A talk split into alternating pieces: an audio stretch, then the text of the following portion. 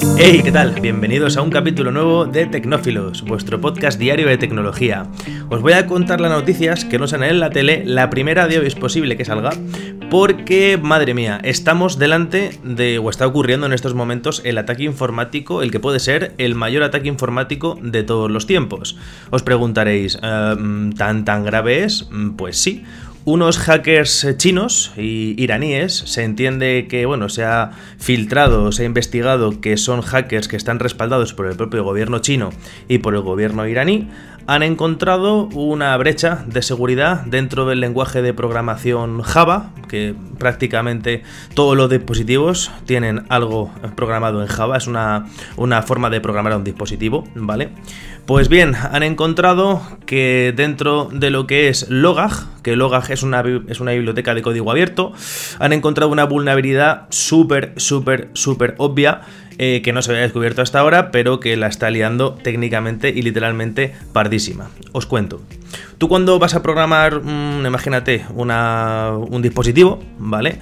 Eh, tienes que escribir en el lenguaje de programación, ¿vale? Para no tener que escribir tú todo el código, puedes hacerte uso de bibliotecas, ¿vale? Que ya incluyan ese código. Pues bien, Logag que es una biblioteca de código abierto, lo que hace es que mantiene el registro de las actividades que se, se hacen durante la ejecución de, la aplicación. Por ejemplo, si estás jugando a Minecraft, por ejemplo, que eh, Minecraft está construido, está programado en Java, todo lo que haces en el juego de Minecraft lo graba esta, esta biblioteca, ¿vale? Este, este programita, Logag. Pues bien, unos hackers han descubierto que simplemente escribiendo un código malicioso en el propio chat de Minecraft les da acceso completo absolutamente todo lo que es la aplicación. ¿Vale? Esto que parece una cosa menor, eh, realmente es cosa mayor, y es que esta misma vulnerabilidad la tienen absolutamente todos los sistemas que utilicen, hayan utilizado, se hayan apoyado en esta biblioteca de código abierto. Logag, Logag, eh, el A es, es un 4. Estamos hablando de que se pueden ver afectadas industrias como energía eléctrica, gestión de agua, eh, distribución de alimentos, fabricación de coches, de absolutamente cualquier tipo de producto y transporte, ¿vale? Porque como digo, Java se aplica a absolutamente cualquier, prácticamente cualquier dispositivo, cualquier máquina o cualquier fábrica. Está detrás el gobierno americano, el gobierno alemán, están como locos, han hecho ya diversos comunicados eh, indicando que, mm, qué pasos o qué procesos hay que seguir para protegerse ante este ataque. Si bien dicen que prácticamente todo el mundo está, entre comillas, ya infectado. Esta gente, estos hackers, están haciendo cerca de un millón de ataques, o sea, están lanzando un millón de ataques a todo tipo de servidores de todo el mundo para ver qué puerta o qué vulnerabilidad, eh, vulnerabilidad sigue ahí, sigue, sigue abierta. Y dicen que una, vez que una vez que han tenido acceso ya va a ser muy complicado echarles, que de momento no están haciendo nada, no están pidiendo nada, pero que se espera un 2022 bastante, bastante movidito. Os preguntaréis, ¿para qué narices eh, querrían, eh, yo qué sé, infectar máquinas de todo el mundo?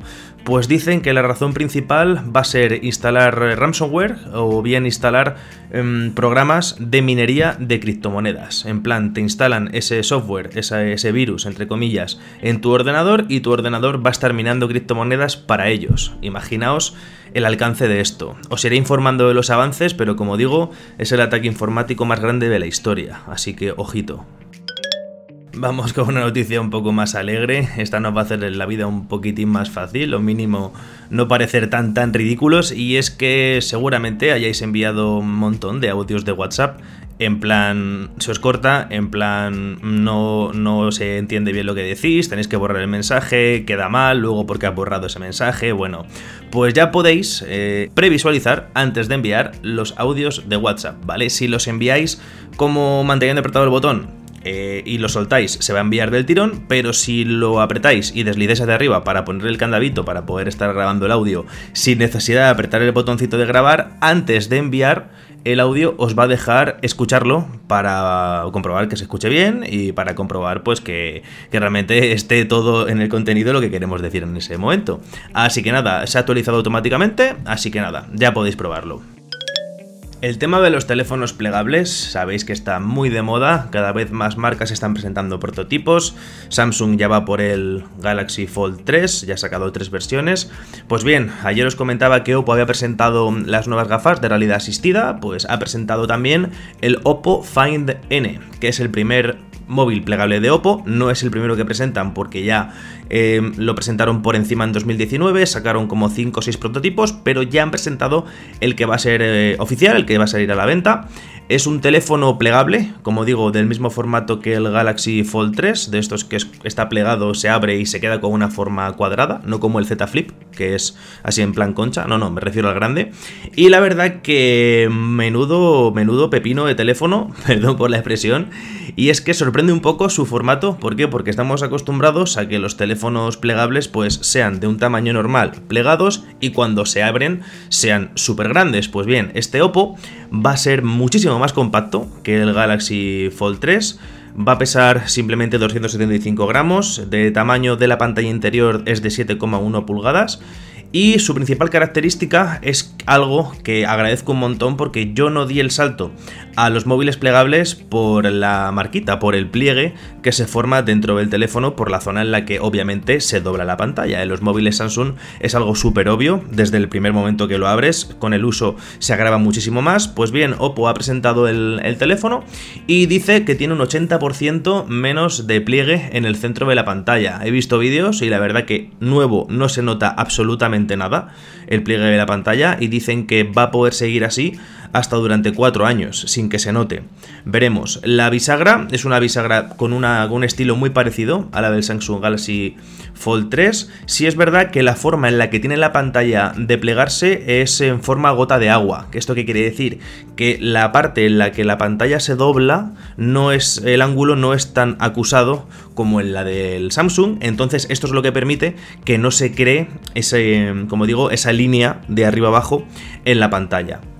La pantalla por su parte, la frontal es de 120 Hz, alta resolución también, y en cuanto a componentes internos es raro que no vaya a utilizar el nuevo, el nuevo chip que presentó ayer Oppo, van a utilizar un Snapdragon 888 y se, va a poder cargar eh, con una potencia máxima de 33 vatios, vamos, que vamos a poder cargar la batería al 55% en media horita y al 100% en una hora, vamos, de locos. Así que nada, le haremos un seguimiento. En cuanto vea algún vídeo, alguna review oficial, os lo comentaré. Aún no hay fecha de estreno para España y de precio bastante más barato que, el de Samsung. El de Samsung parte de unos 1.800-2.000 euros y este en su versión tope, con 512 GB de almacenamiento, va a partir de 1.200. Así que un muy buen candidato para empezar y para dar el salto a lo que es el mundo de los móviles plegables. Para los que tengáis ya una edad, o como yo, si ya habéis pasado de la barrera de los 30 y queréis prepararos, eh, la presbicia es algo que, eso como digo, nos va a tocar absolutamente a todos. La presbicia es esto de que con la edad, pues, eh, cuesta mm, enfocar lo que viene siendo pues un libro. Te coges un libro o el móvil y tienes que comprarte unas gafitas que realmente no hace falta ni ir a la óptica. Son unas gafitas que las venden incluso en el Primark o en las farmacias para corregir ese pequeño defecto de que el ojo ya no enfoca bien a corta distancia. Pues bien, eh, la FDA ha, aprobado, ha, dado el visto bueno a unas gotas, un colirio que nos lo podemos echar en el ojo una vez al día y va a hacer el mismo efecto que hacer las gafas de presbicia. Como digo, esta, esta gotita nos la echamos por la mañana, tiene una duración de entre 12 y 14 horas y básicamente lo que hace es que encoge el tamaño de nuestra pupila para que entre menos luz y por lo tanto sea mucho más fácil enfocar el texto que tenemos delante. Si bien la letra pequeña que me la he leído dice que no se recomienda echarse la gotita si vamos a conducir de noche o si vamos a realizar actividades peligrosas con poca luz. Imagino que claro, al hacer más pequeña la pupila pues entra menos luz y, y verás peor. Pero bueno, una muy buena idea para quien tenga este problema y no pueda por su trabajo o porque no quiera llevar gafas. Los precios de los envíos están por las nubes, enviar un contenedor por vía marítima cuesta casi cuatro veces más que lo que costaba hace un año. La guerra comercial entre Estados Unidos y China no, no, va a hacer más que recrudecerse durante estos tiempos, así que ha salido una empresa californiana con un prototipo llamado H2 Clipper que lo que propone es fabricar un cepelín lleno de hidrógeno que sea capaz de transportar eh, digamos, todas las cargas por el mundo prácticamente con emisiones cero.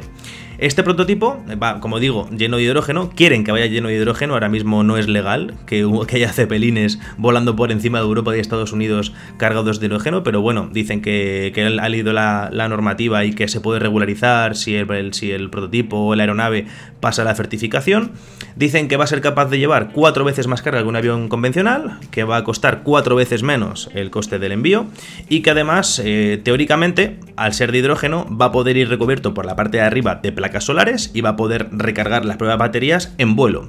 Con la ventaja de que, claro, al ir volando nos vamos a ahorrar también el coste de, que tiene ahora mismo enviar un contenedor por vía marítima, que es que tiene que llegar el barco al puerto, descargarlo, montarlo en un camión y que te lo lleven a la fábrica. Dicen que adaptando las fábricas va a poder aterrizar el propio Zeppelin en la fábrica, cargarlo ahí mismo y que se, se entregue el pedido en la fábrica de destino, directamente ahorrándonos el, transporte en camión.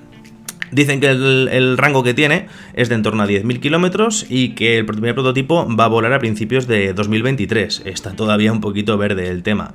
Pero bueno, veremos cómo se pegan con las regulaciones y veremos si realmente lo llevan a cabo. Y para terminar, una noticia que estará haciendo que una persona se esté tirando de los pelos, si no algo peor, porque yo creo que acabaría con mi vida después de eso. Y es que un usuario ha puesto a la venta un NFT de la colección Bored Ape Judge Club, que es una de las colecciones más valiosas y más populares en cuanto al mundo de los NFTs. Este, este NFT es una fotito de un mono, ¿vale? Con el fondo, cambia el fondo, cambia el color del pelo del mono, cambia pues que lleva un gorro, lleva mascarilla, las orejas son más grandes, bueno, NFTs, ya sabéis.